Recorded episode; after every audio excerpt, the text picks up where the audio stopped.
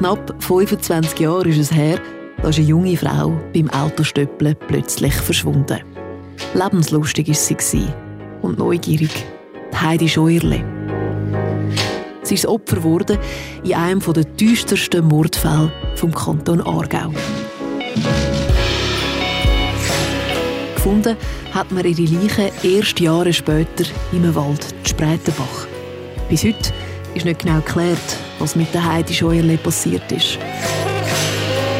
Wir machen uns auf eine Spurensuche in einem der ungelösten Aargauer Verbrechen.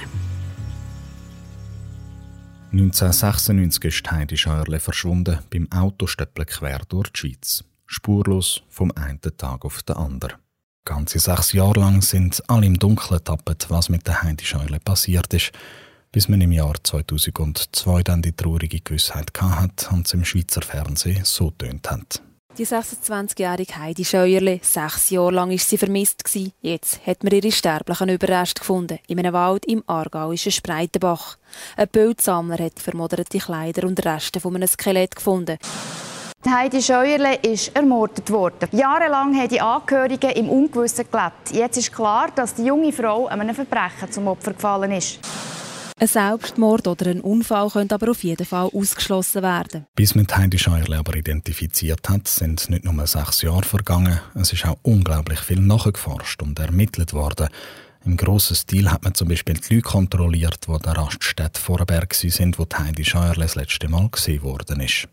Man hat Waldstück bei Spreitenbach, wo man die Leiche gefunden hat, Zentimeter für Zentimeter nochmal abgesucht und schon die am Anfang zuständige Thurgauer Polizei hat hunderte Rapporte und Notizen geschrieben und auch die Aargauer Kollegen, die dann den Fall später übernommen haben, haben das Gleiche gemacht, sodass sie noch heute beim zuständigen Staatsanwalt ganze Schränke füllen. Man hat aber auch sonst wirklich gar nichts unversucht geglaubt. Trotzdem sind zwischen dem Finden der menschlichen Überresten im Wald bei Spreitenbach und dem zweifellosen Identifizieren von dieser Leichen als Heidi Scheuerle fast noch mal zwei Jahre ins Land gezogen. So lange haben die Polizei und die Staatsanwaltschaft im Aargau nicht gewusst, was sie da für ein Skelett vor ihnen haben, erklärt der zuständige Staatsanwalt Beat Richner. Das war tatsächlich so. Dort ist man von völlig falschen Fakten ausgegangen. Man ist auf die Beurteilung der Rechtsmedizin von den Ärzten ist man davon ausgegangen, dass die Legizeit noch nicht sehr lange zurückliegen kann. Und äh, man dann äh, rückwirkend für einen, glaube Zeitraum von ein bis zwei Jahren hat man glaube in Betracht gezogen, obwohl die Legizeit nur wenige Wochen gemeldet worden ist. Und das hat sich dann im Nachhinein als fataler Fehler gezeigt, wo dann festgestellt worden ist, wie tatsächlich denn die Legizeit ist, dass die vier Jahre beträgt und nicht irgendwie mehrere Wochen. Das hat dazu geführt, dass die Identifikation leider erst zwei Jahre später dann hat können erfolgen nach dem Auffundzeitpunkt. Ja. Und das hat dann eben nicht nur geheissen, dass man zwei Jahre lang nicht gewusst hat, wer die Tote von Spreitenbach ist. Es hat eben auch geheissen, dass auf der anderen Seite die Thurgauer Behörden genauso wenig haben können weiterkommen mit ihren Ermittlungen. Es wirft dann natürlich zurück, beziehungsweise die Ermittlungen haben gar nicht können vorantrieben werden zu dem Zeitpunkt. Das sind immer noch die Vermissfall von vom Thurgau, der ist offen gewesen. Die Akten sind immer noch im Thurgau gewesen. Der Aargau hat gar nicht gewusst, dass er irgend plötzlich dann könnte zuständig werden für den Vermissfall, weil eben das Skelett von der Verstorbenen der im Bezirk Baden gefunden worden ist. Und darum hat das äh, zwei Jahre eigentlich dazu geführt, dass wir zwei Jahre nicht können tätig werden weil eben die Identifikation nach dem Auffundzeitpunkt dann äh, zwei Jahre gedauert hat, bis man dann die Gewissheit hatte, dass man das um den Vermissfall handelt. Und durch das sind natürlich die Ermittlungen gar nicht können weitergeführt werden in diesem Zeitraum. Und so traurig das es ist, es ist leider auch bei weitem kein Einzelfall, dass die Ermittler von den Forensiker auf eine falsche Fährte gelockt werden.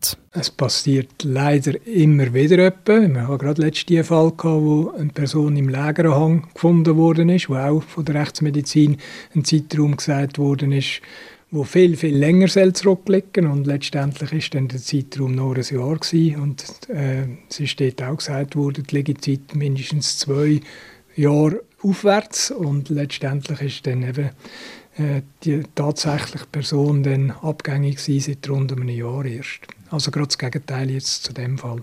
Also für die Erkenntnis für die Untersuchungsbehörden ist, dass man darf, man darf nicht zu fest auf die Angaben letztendlich stützen, sondern man muss möglichst umfassend einen langen Zeitraum eingehen, dass man dann wirklich auch zu dem kommt, wo man möchte, die Identifikation von dieser Person. Trotz diesen Fehler ein Vorwurf, weil der Beat Richner, der Forensiker, wo die Ermittler da zuerst in eine andere Richtung gelockt haben, nicht machen. Auch die machen nur ihren Job. Offenbar ist das extrem schwierig. Das sind auch Schätzungen, Mutmaßungen, die sie dann eigentlich ja, auch klar so äußern. Aber ja, wenn es ein Rechtsmediziner der Polizei mitteilt, dann denken sie, okay, wenn das mehrere Wochen zurück sind, dann äh, länger natürlich zwei Jahre längstens. Weil wenn man dann vier Jahre zurück Vermissfälle suchen, hat man dann schnell einmal mehrere Dutzend oder sogar mehrere hundert mehr, wo man dann muss überprüfen muss. Und dann tut man sich natürlich gerne auf einen Zeitraum irgendwie festlegen, um möglichst schnell herauszufinden, wer es war. Der Durchbruch im Fall Heidi Scheurle hat es dann gegeben, wo Polizeiaspiranten das Waldstückchen bei Spreitenbach nochmal minutiös durchsucht haben und dann ein Schlüssel für ihn ist. Der hat zu einem Spind passt von einem alten Arbeitsort von der Heidi Scheurle. Dann hat die Polizei noch DNA-Proben vom Skelett mit denen von der Familie von der Heidi Scheurle vergleichen und dann ist der traurige Nachweis da gewesen. Es ist Heidi Scheurle, wo man im Wäldli bei Spreitenbach gefunden hat. Und bei dieser Feinsuche der Polizeiaspiranten ist auch noch etwas anderes vorgekommen, wo der Ermittler zuerst noch mal Hoffnung gegeben hat, den Täter gleich noch zu finden, erklärt der zuständige Staatsanwalt. Ja, weil man am Fundort hat man einen äh, Fingernagel gefunden. Man hat, äh, von diesen Überresten eben ist das etwas Spezielles gewesen. Man hat damals dort äh, versucht, DNA zu extrahieren. Und das ist damals, im 2002, ist der noch nicht so fortschrittlich gewesen, wie es zur heutigen Zeit ist. Und man hat das dort probiert, hat aber kein Profil hingebracht. Und das hat man dann äh, jetzt später noch einmal alle die Asservat nochmal vorgenommen und nach neuester Technologie, kriminaltechnisch, hat man das wieder untersuchen lassen. Aber man ist dort auch nicht weitergekommen, dass es ein weibliches DNA vom, vom Opfer äh, darf sein. Also der Fingernagel die Hoffnung, dass das ein Fingernagel vom Täter gewesen sein der vielleicht in einem Kampf letztendlich dort zurückgeblieben wäre, ist, ist dann nicht so gewesen.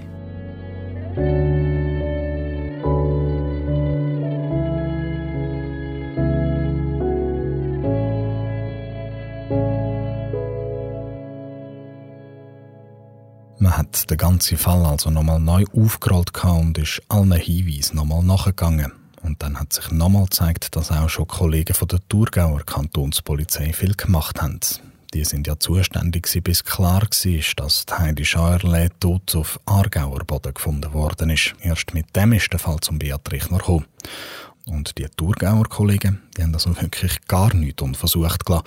Man ist sogar Aussagen von Hellseher nachgegangen. Die haben konkret zum Beispiel gesagt, im Thurgau ist ja dort an dem Ort, an dem Schopf, und dort und dort, sei die eingesperrt. Oder es hat da verschiedene äh, Müsterli, die zum Teil recht abenteuerlich tönen, aber man ist wirklich dort, in jedem Ding ist dort die Polizei nachgegangen und hat das dann abgeklärt, auch wenn es noch so abstrus tönt hat. Es hat auch ein Verfahren gegeben, letztendlich, das ich dann selber noch geführt habe, wo eine Frau einen angeschuldigt hat, sie umgebracht zu haben, aber es gar nicht gestimmt hat. Sie hat einfach eins wollen, auf Deutsch gesagt, reinbrennen. ist selber sogar noch Juristin gewesen.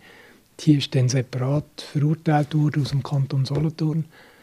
Dort, äh, wir hatten mehrere so Meldungen, gehabt, wo irgendwie Frauen nach häuslicher Gewalt dann gesagt haben, der Mann hat dann die Scheuerle Heidi umgebracht und das so zu Protokoll gegeben. Und, aber es sind tatsächlich nicht so gewesen, es sind falsche Anschuldigungen gewesen, die eben eine zu einer Verurteilung geführt, das weiß ich.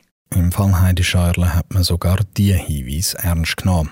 Und da mag jetzt der ein oder andere vielleicht den Kopf schütteln.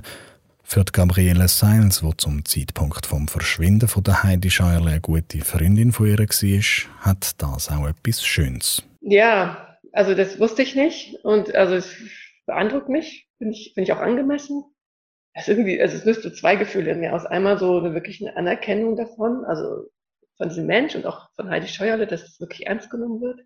Gibt auch eine andere Reaktion, also auch mit dem, dass das wirklich, dass da Hellseher, Hellseherinnen befragt wurden und, und dass das wirklich ernst genommen wurde, das ist so eine Dimension, wo ich also ich inzwischen so ein bisschen gereifter als früher sagen würde, ja, doch richtig so. Also ich erkenne das total an, dass Menschen Dinge sehen können, die andere nicht sehen können. Bin ich fest davon überzeugt, dass es sowas gibt. Äh, und damals, glaube ich, äh, wenn, also wenn ich jetzt an Heidi denke, in unsere Gespräche und so, wie wir drauf waren, wir hätten es kaputt gelacht. Die angehende Journalistin Heidi Scheuerle, die sich so gern gegen Konventionen gestellt hat und einen grossen Drang nach Freiheit hatte, sie hätte selber wahrscheinlich nicht viel auf die Aussagen von Hellseher gegeben.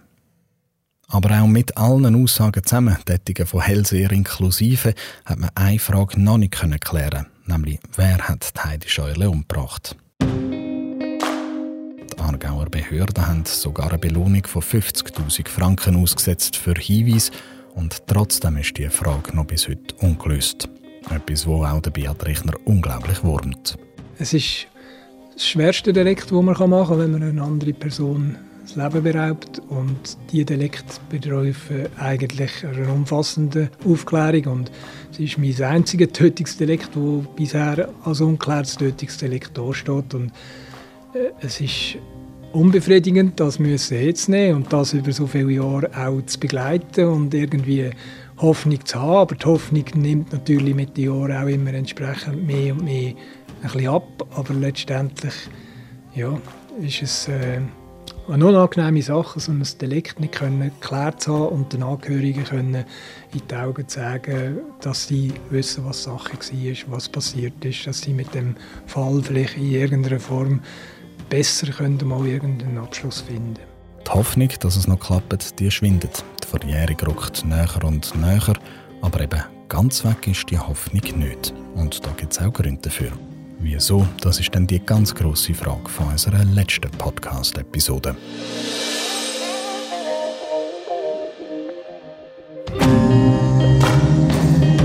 Das ist eines der ungelösten Aargauer Verbrechen. Ein Podcast von Nico Meyer von Aldon Productions, Radio Argovia und Radio 32.